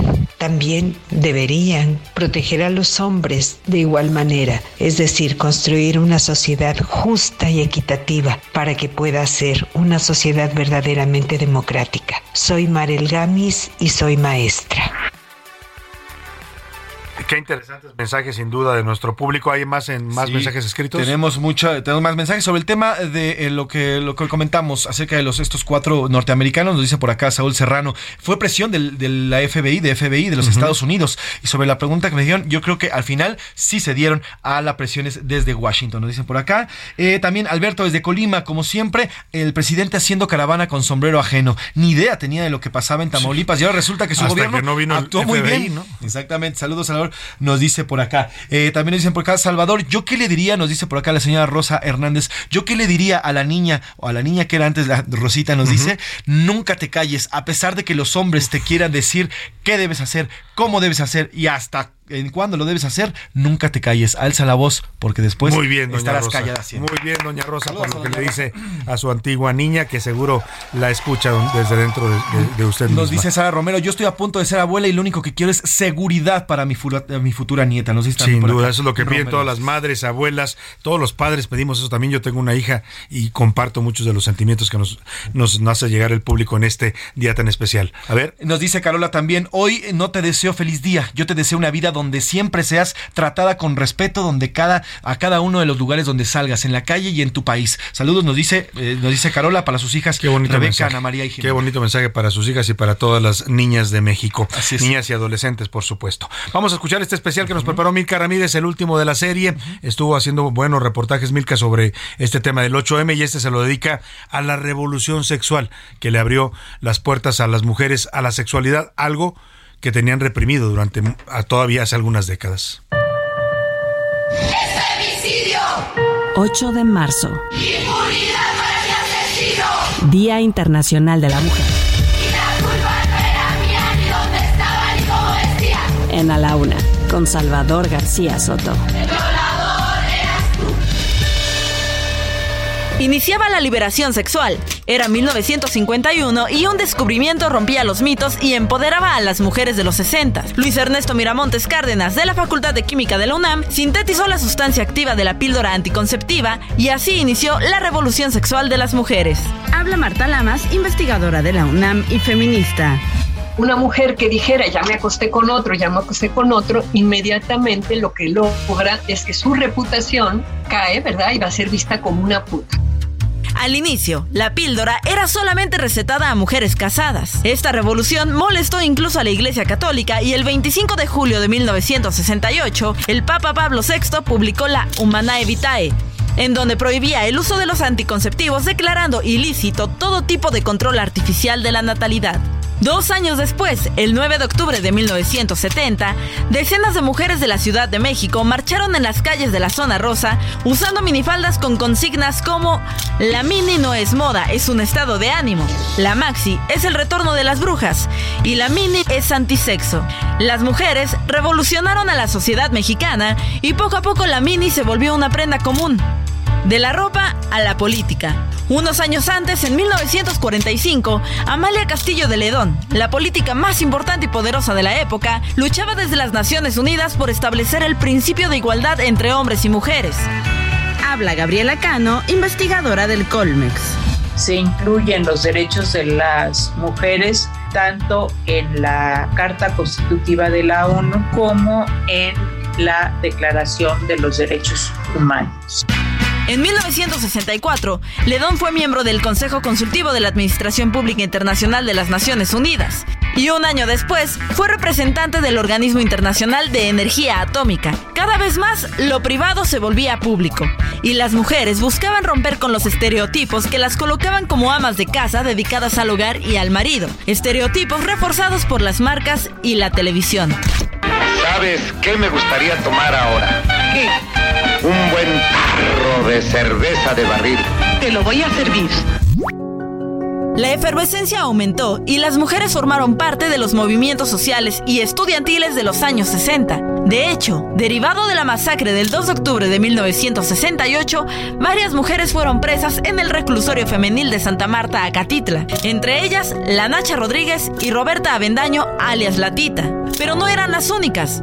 También participaron otras como Rafaela Morales, Elena Castillo o Gloria Jaramillo, quienes, a diferencia de los hombres, se tuvieron que enfrentar a sus familias para poder participar en las manifestaciones. Habla Gabriela Cano, investigadora del Colmex. México comienza alrededor de 1971 con eh, la participación de universitarias jóvenes que habían participado en los movimientos estudiantiles. Esta segunda ola pugnaba por la igualdad política, social y cultural de las mujeres, demandó espacios fuera del confín de lo doméstico, reclamó la maternidad voluntaria y la libertad social. Para A la Una con Salvador García Soto, Milka Ramírez. Ahí está esta eh, tercera pieza de esta trilogía que hizo Mirka Ramírez sobre las luchas feministas, las luchas de las mujeres en el mundo, la historia pues del feminismo que ha cobrado un nuevo auge, ahora pues impulsado ya no solo por eh, demandas de igualdad y de reconocimiento de derechos y de libertades, sino también exigencias de justicia y de que cese la violencia machista y patriarcal en contra de las mujeres de todo el mundo. Oiga, vamos a retomar el tema de eh, este tragedia ocurrida ya en, Nuevo Laredo con estos cuatro estadounidenses. Eh, Héctor de Mauleón, periodista y columnista del Universal, hoy hace un relato muy detallado de cómo fue que finalmente localizaron estos cuerpos, todo lo que ocurrió a partir de que ocurre esta agresión en contra de ellos y que son levantados, secuestrados. Hoy sabemos que dos ya iban fallecidos eh, y cómo las autoridades mexicanas tardaron mucho en reaccionar hasta que el FBI se mete en el asunto. Saludo con gusto la línea telefónica al periodista, compañero y amigo Héctor de Mauleón. ¿Cómo estás, Héctor? Qué gusto. Buena tarde. ¿Qué tal, Salvador? Muy buenas tardes. Oye, leía con atención tu columna, como siempre, en, el Universal, y hablas de cómo fueron sucediendo los hechos. Héctor, hoy habla el presidente de que se hizo demasiado escándalo de esto y de que sus adversarios eh, eh, no están reconociendo que actuaron muy rápido las autoridades mexicanas. ¿Fue así? ¿Actuaron tan rápido como dice el presidente? Pues en la lógica presidencial me imagino que sí, en los hechos. Pasó todo el viernes, pasó todo el sábado y pasó todo el domingo para que el gobierno mexicano empezara a reaccionar y lo hizo cuando se dio la, la intervención inédita del FBI que salió, que detectó que se trataba de ciudadanos estadounidenses, se pensaba que habían sido eh, unos ciudadanos haitianos eh, probablemente involucrados en, narcotráfico quienes habían sido levantados y es el FBI quien, quien detecta que no, que no es así y quien eh, lanza una, una recompensa de 50 mil dólares a quien dé informes que pudieran llevar a, la localización de estas, de estas personas y es cuando se empieza a desatar la bola de nieve, el embajador le llama al gobernador, se empieza, se empieza a, hacer una movilización, habla la Secretaría de Seguridad Pública, habla con el gobernador y se empieza a hacer una, una movilización que provoca que eh, lleguen 40 eh, agentes federales de la CONACE a, a, Matamoros para iniciar la búsqueda.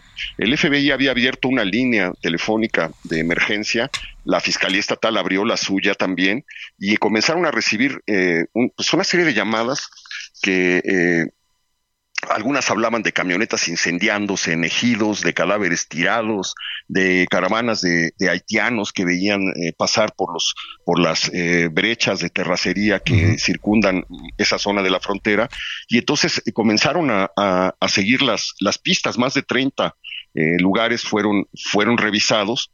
Está muy fuerte la versión de que al ver el problema que se, en el que se habían metido los, eh, los del cártel del Golfo eh, fueron los que hicieron la llamada para decir dónde se encontraba y entregaron un, chivo expiatorio que era el que supuestamente los estaba cuidando, porque es muy raro que, que, que, un grupo criminal se lleve a vivos y muertos y los ande cambiando de lugar eh, todos juntos. Este, y que los y que los suelten de ese de ese modo. Pero pues lo que indica es es el control el control que tiene el cártel del Golfo sobre ese cruce fronterizo, sobre esa ciudad fronteriza. Que es total. Eh, tienen halcones en todas las calles que no tardaron en, en, detectar una camioneta que les pareció sospechosa con placas de Carolina del Norte y que fue lo que desató, al parecer, según según la versión que habla de la confusión, eh, lo que ocurrió después. Claro, eh, me llaman dos datos, eh, bueno, varios datos que manejas interesantes como siempre en tu columna, Héctor. Uno, primero que sí había videos de las cámaras del C5 que captaron el momento.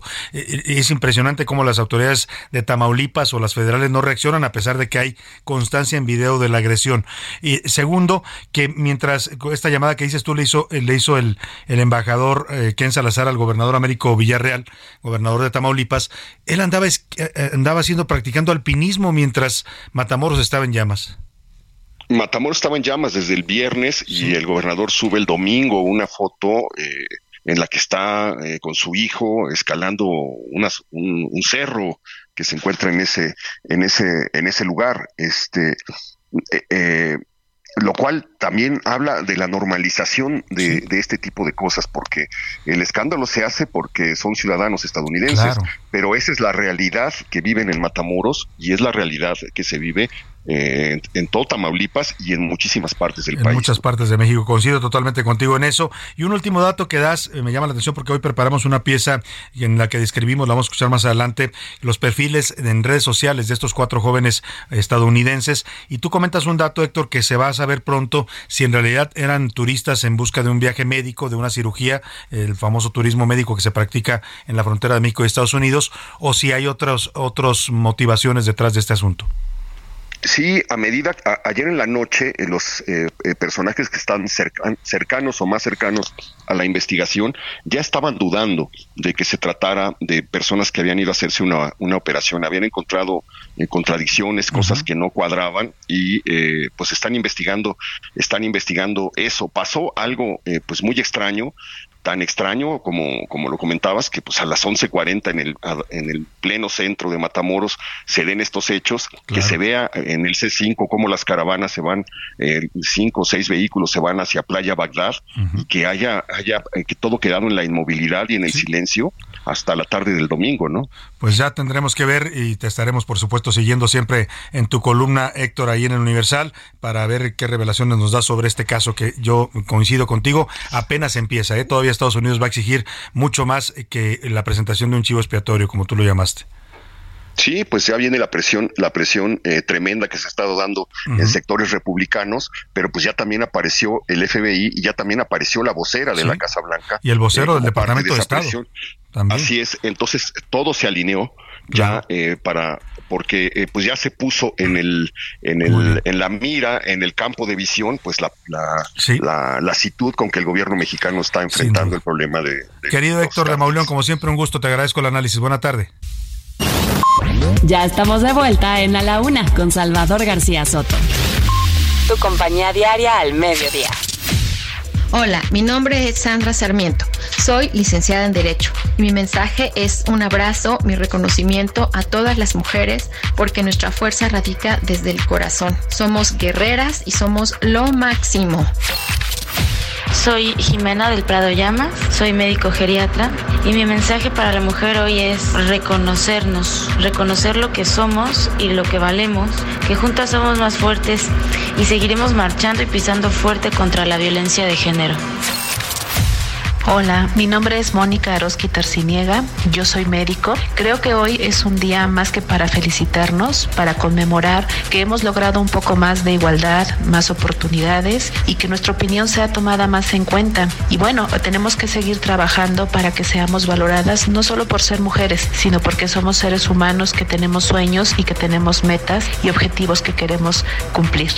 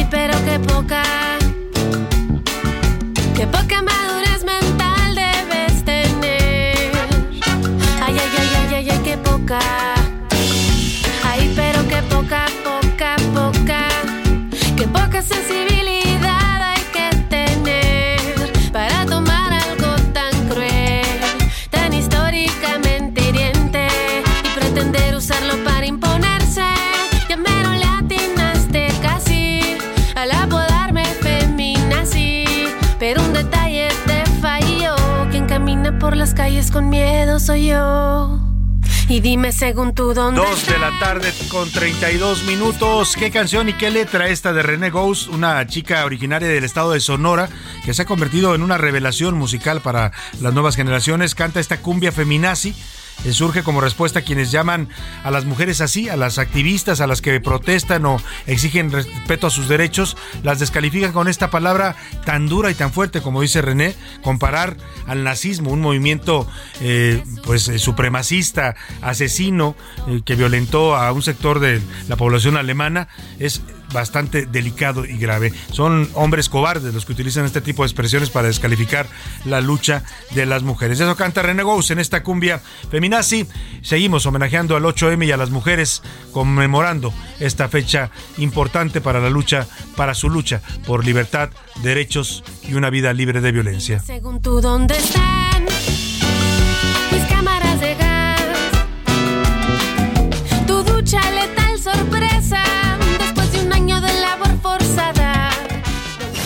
A la una, con Salvador García Soto. El ojo público. En A la Una tenemos la visión de los temas que te interesan en voz de personajes de la academia, la política y la sociedad. Hoy escuchamos a José Narro Robles en Un México Nuevo. El ojo público. Muy buenas tardes a todo el auditorio. En la búsqueda de un México nuevo y mejor, hay muchas cosas que deben cambiar. De distintas maneras y en numerosas oportunidades, he señalado que tenemos que trabajar mucho, de forma sostenida y con una estrategia probada que asegure los resultados que se desean. La pobreza, en especial la extrema, no tiene por qué ser un elemento omnipresente en nuestra sociedad. El analfabetismo es erradicable si se toman las medidas pertinentes. El embarazo en niñas no debería registrarse en nuestro país y el de las adolescentes tendría que disminuir de forma sustancial. Las modalidades del trabajo precario, sin prestaciones y en la informalidad deberían estar abolidas y no caracterizar la mayoría de los casos como sucede en la actualidad. Como estos asuntos, hay otros más en seguridad, salud, servicios, vivienda o movilidad, por solo mencionar algunos más. Por ello preocupan los resultados del informe de evaluación de la política de desarrollo social 2022 del actual gobierno que presentó tres semanas atrás el Coneval. Solo para ejemplificar lo anterior, haré tres citas textuales de ese documento. La primera, si bien la actividad económica ha mostrado signos de recuperación, aún se vislumbran escenarios complejos como el aumento generalizado y sostenido de los precios de los bienes y servicios, situación que genera una pérdida en el poder adquisitivo del ingreso de la población al limitar el ejercicio de sus derechos sociales, poniendo en riesgo los avances de los años anteriores sobre la pobreza en México. Otra cita, se presentó un incremento en el porcentaje de población en situación de pobreza, siendo mayor en la pobreza extrema. Y la tercera, otra carencia que se incrementó fue la de acceso a los servicios de salud, que fue más marcada en la población de menores ingresos y quienes residen en el ámbito rural. El informe contiene muchos otros datos que muestran las fallas de los programas sociales del presidente y su gobierno. Hay poco que celebrar y mucho que lamentar, en especial en salud, educación, alimentación, empleo e ingreso, los pilares del desarrollo humano y de la vida digna. Nos vemos en 15 días. A la una, con Salvador García Soto. Bueno, ahí está el comentario del doctor José Narro Robles, interesante sobre este reporte del Coneval que define la situación de la pobreza en México. Cuando habla de, falta de ingresos, el doctor Narro, que es uno de los eh, parámetros que mide este reporte del Coneval, Consejo Nacional para Evaluar la Política Social, pues esa falta de ingresos, esa desigualdad salarial es todavía mucho más dura en las mujeres, en mujeres que trabajan, que trabajan turnos mm, tan largos o tan duros como los de los hombres por el mismo trabajo reciben una paga menor. Eso es parte de lo que hoy se reclama y se demanda también en las calles del país. Y justamente para ver cómo van ya las marchas que están prácticamente ya transcurriendo a lo largo del paseo de la reforma, vamos hasta el hemiciclo a Juárez, ahí en la avenida Juárez, precisamente antes de entrar al centro histórico. Se encuentra ahí nuestra reportera y conductora Verónica Sánchez, que está siguiendo de cerca el desarrollo de esta marcha. ¿Cómo estás, Verónica? Te saludo, muy buenas tardes. Bueno, Verónica, ¿me escuchas? A ver, parece que eh, está. Eh, eh, vamos a retomar la llamada con Verónica Sánchez, que está ahí cubriendo de cerca esta marcha. Bueno, pues vamos a, por lo pronto, vamos a, conversar. Está en la línea telefónica ya la diputada. Vamos a. ¿Está la diputada ya en la línea telefónica? Productor, por favor. Está, si vamos a platicar con la diputada Lilia Aguilar, ella es diputada del Partido del Trabajo eh, eh, y pues, ha estado impulsando en la Cámara de Diputados parte de la agenda feminista. Una parte importante de este día es la agenda legislativa en materia de género. ¿Qué leyes vienen en esta materia? ¿Qué se está impulsando para mejorar y atender estas demandas de que hoy hacen las mujeres mexicanas en las calles? Saludo a la diputada federal por el Partido del Trabajo, Lidia Aguilar. ¿Cómo está, diputada? Buenas tardes. Muy buenas tardes, Salvador, con el gusto de saludarte y eh, pues muy agradecida de que abran estos espacios para la agenda feminista eh, que le hace falta a este país. Sin duda alguna. Sabemos que hay varias iniciativas que se están procesando, diputada en este momento en la Cámara de Diputados, pero una en particular nos llama la atención que se va a presentar incluso este mismo este mismo jueves mañana la iniciativa de ley Matilde. Esta ley la impulsa usted, entiendo, en honor a su madre Matilde Gil Herrera, que fue secuestrada y asesinada en 2017. Así es, eh, desgraciadamente mi madre desaparece en el 2017 y por eh, omisión de acción de en aquel entonces gobernador Javier Corral y de su fiscal César Peniche se negaron a, a, considerar que era un, eh, un secuestro, no la buscaron y el desenlace fue que la encontramos muerta 19 días después. Nosotros queremos evitar que esto le vuelva a suceder a otras mujeres, queremos evitar que le vuelva a suceder a otras familias estamos promoviendo una reforma al artículo 225 del Código Penal para hacer corresponsables a eh, los funcionarios públicos que por omisión no busquen eh, no solamente a las mujeres, sino a cualquier ciudadano mexicano, pero especialmente a las mujeres eh, y que puedan ser corresponsables del delito de desaparición o de feminicidio importante esta esta problemática que se expone en esta en esta iniciativa. La seguridad en México nos golpea a todos a todos los mexicanos independientemente de nuestra condición o, género pero particularmente las mujeres sufren mayormente esta violencia diputada. Así es eh, si eh, hacemos un análisis muy muy rápido eh, el 90% de las mujeres que desaparecen en este país no han sido debidamente buscadas ni han tenido acceso a la justicia porque alguna autoridad no ha hecho su trabajo. De cualquier nivel, desde primeros respondientes, policías municipales, policías estatales, ministerios públicos, jueces, hasta como el caso de mi señora madre, eh, un gobernador que piensa que no se debe buscar a una mujer porque seguramente se fue con el novio, que eso fue lo que él expresó sobre mi señora madre. Tenemos que acabar con estos paradigmas.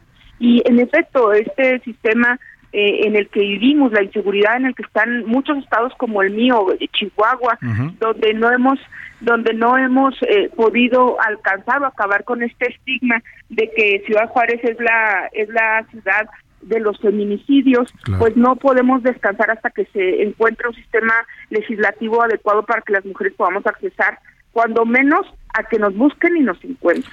Este gobernador que usted refiere, que en su momento dijo esta perdóneme la expresión, estupidez de decir que no se iba a iniciar la búsqueda de su madre porque probablemente se hubiera ido con el novio, eh, fue el gobernador panista Javier Corral.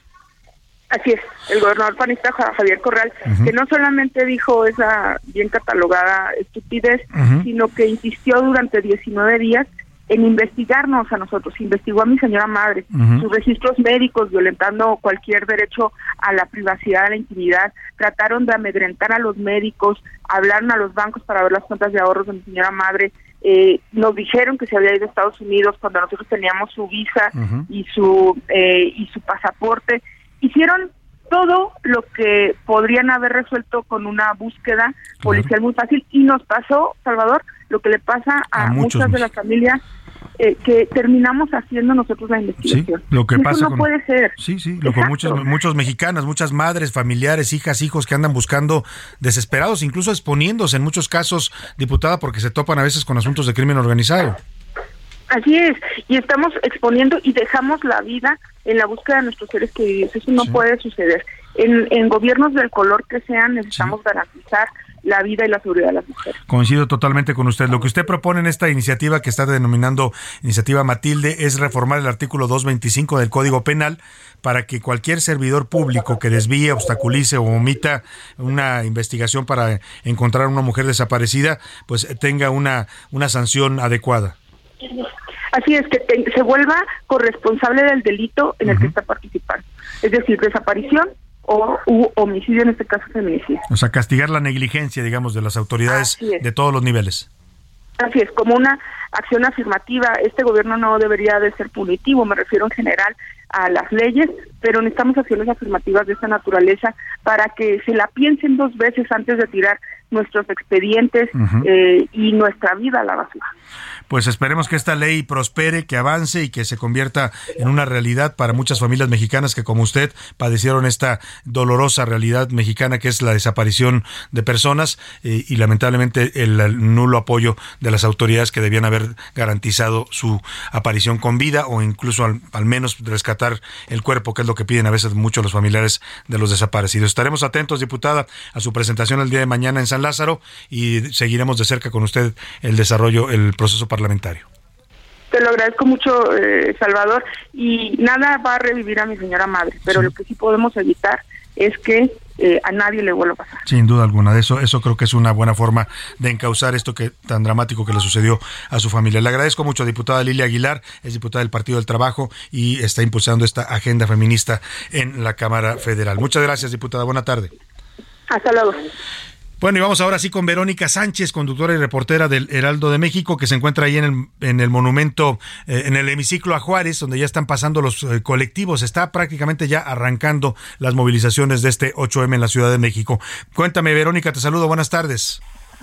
Salvador, muy buenas tardes para ti y para tus escuchas. Efectivamente, te saludamos desde la Avenida Juárez, aquí en el primer cuadro de la ciudad, eh, observando y siguiendo muy de cerca esta marcha de hoy, 8 de marzo te comento que desde eso de las 12 del día varios colectivos pues se reunieron en diversos puntos de la ciudad, como el Ángel de la Independencia, aquí en el hemiciclo Juárez también, aquí mismo vimos algunos en el Ángel, en el Paseo de la Reforma, por supuesto, y ya, ya van avanzando, son pues decenas de miles de mujeres, vemos a niñas, vemos a madres de familia con diversas pues, consignas pues sí reclamando sus, derechos en materia pues, social, económica, de salud, política y todo el mundo portando diversos e-, elementos eh, con estas pancartas también en color morado, colores verdes. Es decir, esta ciudad se encuentra repleta, un operativo importante de seguridad también que se ha desplegado por parte de la Secretaría de Seguridad Ciudadana. Ya se había anticipado que no habría detenciones, simplemente pues algunos apercibimientos. Hasta el momento todo se ha mantenido en calma, Salvador. Por supuesto que vamos a esperar unos minutos más. Estamos ya caminando justamente hacia el Zócalo Capitalino. Si te parece y me permites, vamos a conversar aquí con una de las eh, mujeres también que se ha dado cita en esta marcha. ¿Qué tal? Buenas tardes. ¿Cuál es tu nombre? Hola, mi nombre es Ani Palma. Ani, ¿qué te tiene aquí el día de hoy, marchando? Aquí me tiene el haber sido yo ayer, haber callado y haber resistido y ser sobreviviente de esto. Bien, ¿alguna situación en particular que haya ocurrido en tu...? Eh, pues mucho, mucha violencia por parte de hombres. este, hacia mi persona. Hoy estoy cuidando a mis hermanas, brindando primeros auxilios, siendo brigada de estos colectivos. Bien. Es una invitación también a las mujeres para que se unen a esto. luchen, luchen para que el día de mañana las que apenas están haciendo hoy no tengan que luchar lo que nosotras vivimos. Muchísimas gracias. Hoy escuchamos El Salvador, parte de- del sentimiento de estas mujeres que hoy pues aprovechan también para poder desahogar no solamente con estos gritos, pero también algunas personas vemos que están tocando instrumentos, bailando, haciendo lo que necesitan hacer para ser escuchadas, Salvador. Muchas gracias, Verónica Sánchez, por esta crónica que nos haces. Es importante esta cobertura que está realizando el Heraldo Media Group y seguiremos de cerca tus narraciones en los distintos espacios del Heraldo Radio y el Heraldo Televisión. Muchas gracias, Verónica.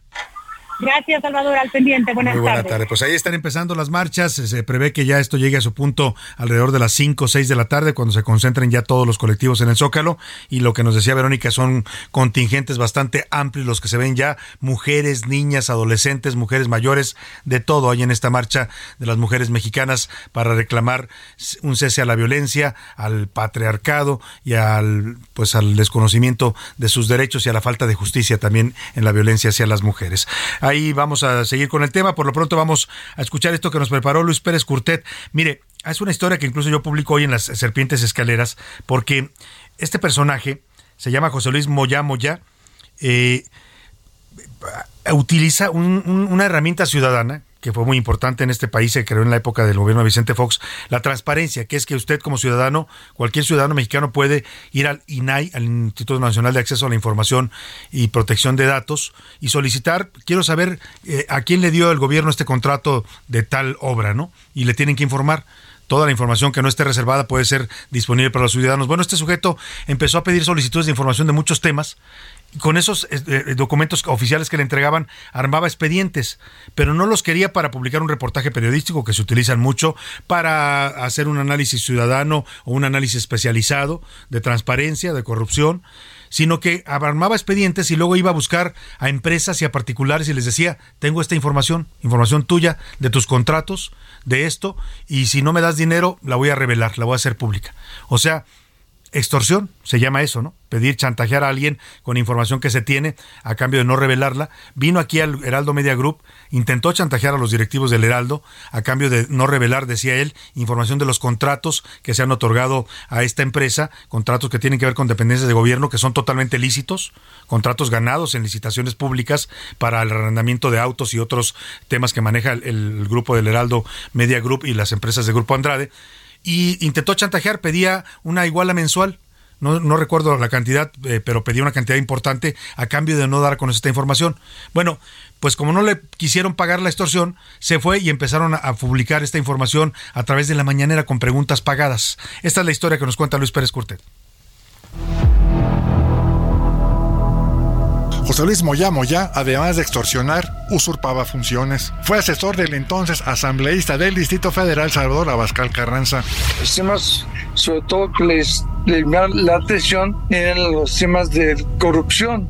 Antes de darme cuenta de que realmente él era un corrupto. Moya Moya llegó a la Asamblea Capitalina por recomendaciones que le hicieron a Salvador Abascal Carranza, quien entonces presidía la Comisión de Hacienda y lo contrató como uno de sus asesores. Sin embargo, en agosto de 2003, este se ostentaba como el secretario particular del asambleísta para introducirse engañosamente en las dependencias de los gobiernos federal y local para obtener información y luego presentar denuncias de supuestas irregularidades administrativas como adquisiciones de equipos de oficina y flotillas de vehículos con sobreprecio. Entonces hice una carta que circulé todas las secretarías diciendo que no podía eh, actuar en mi nombre porque no le había dado ningún nombramiento, que actuaba por cuenta propia y que había cesado sus funciones conmigo. Lo acusó de abuso de confianza, ya que entre otras ilegalidades, Moya Moya presentó una denuncia por supuestas irregularidades cometidas en la Secretaría de Pública Federal y lo despidió. Bueno, pues ahí está la historia de este extorsionador. Bueno, así lo, lo está catalogando. Ha habido ya dos denuncias, una del Heraldo Media Group en 2019 por intento de extorsión y otra que se presentó este viernes también por este intento de extorsión. También intentó extorsionar a, Isabel, Isabel Miranda de Wallace, discúlpeme, con información que había obtenido también vía transparencia sobre que su hijo estaba vivo. Como no le, no le quiso dar dinero a Isabel Miranda, después esta información apareció en varios eh, espacios periodísticos. Vámonos a los deportes con Oscar Mota. Los deportes en A la Una con Oscar Mota. Oscar Mota, bienvenido. Mi querido Salvador García Soto, amigas y amigos, hoy un gran día para ganar, día importante, día de conmemoración, como bien nos has reportado y contado diversas historias. Y yo te quiero hacer una pregunta, querido Salvador, y principalmente a los hombres que hoy nos están escuchando. A ver, ¿qué pasaría si uno quisiera practicar un deporte? Y por los por los tanates de la ley no puede uno no puede uno practicar. O sea, que te prohíban hacerlo. Yo quisiera practicar fútbol, digamos, pero la ley dice que yo no puedo practicar fútbol. No, bueno, pues es un coartar tus libertades, ¿no? Irma González, la pionera de la lucha libre mexicana, superó esta situación. Escuchemos. Que no comprendes que eso no es para ti. ¿Por qué? Soy una persona igual que ellas. Tanto ellas pueden picar los ojos como yo también. Ay, qué bárbara No, era diario, diario, diario. Ya decirles que no, que siempre no, que yo no quiero. Si tú no vas a ir. Escuchamos a doña Irma González, actualmente de 89 años de edad, que va a ser homenajeada, va a ser la primera mujer luchadora eh, homenajeada por el Consejo Mundial de Lucha Libre, que tiene 89 años, imagínense. Y es una historia fascinante, querido Salvador. Rápidamente, en un tema de historia, en 1954 el entonces regente eh, Ernesto Uruchurtu prohibió la lucha libre femenil, una prohibición que duró hasta finales de los años 80. ¿Con qué argumento? Con el argumento... Que no era un deporte propio para mujeres. Tal cual, así, ese era el argumento, que las mujeres no tenían que practicar lucha libre porque pues tenían que estar en la casa. Ese era el argumento. Eh, eh, increíble. Y entonces Irma González dijo, no, le dijo a su mamá, yo, yo también puedo, como escuchamos, yo también le puedo picar los ojos, yo también puedo agarrarme a moquetazos.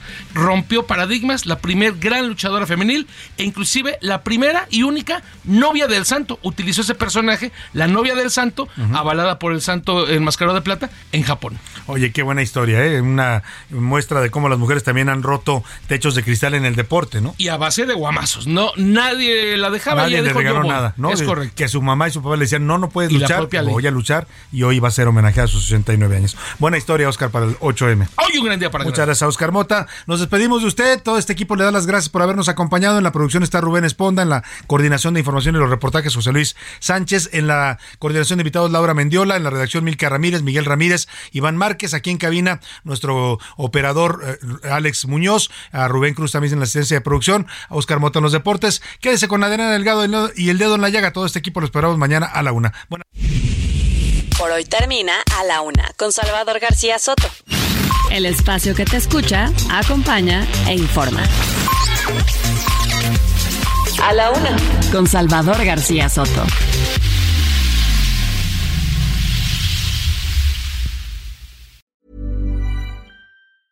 Hey, it's Danny Pellegrino from Everything Iconic. Ready to upgrade your style game without blowing your budget? Check out Quince. They've got all the good stuff shirts and polos, activewear, and fine leather goods, all at 50 to 80% less than other high end brands. And the best part? They're all about safe, ethical, and responsible manufacturing. Get that luxury vibe without the luxury price tag. Hit up quince.com slash upgrade for free shipping and 365 day returns on your next order. That's quince.com slash upgrade.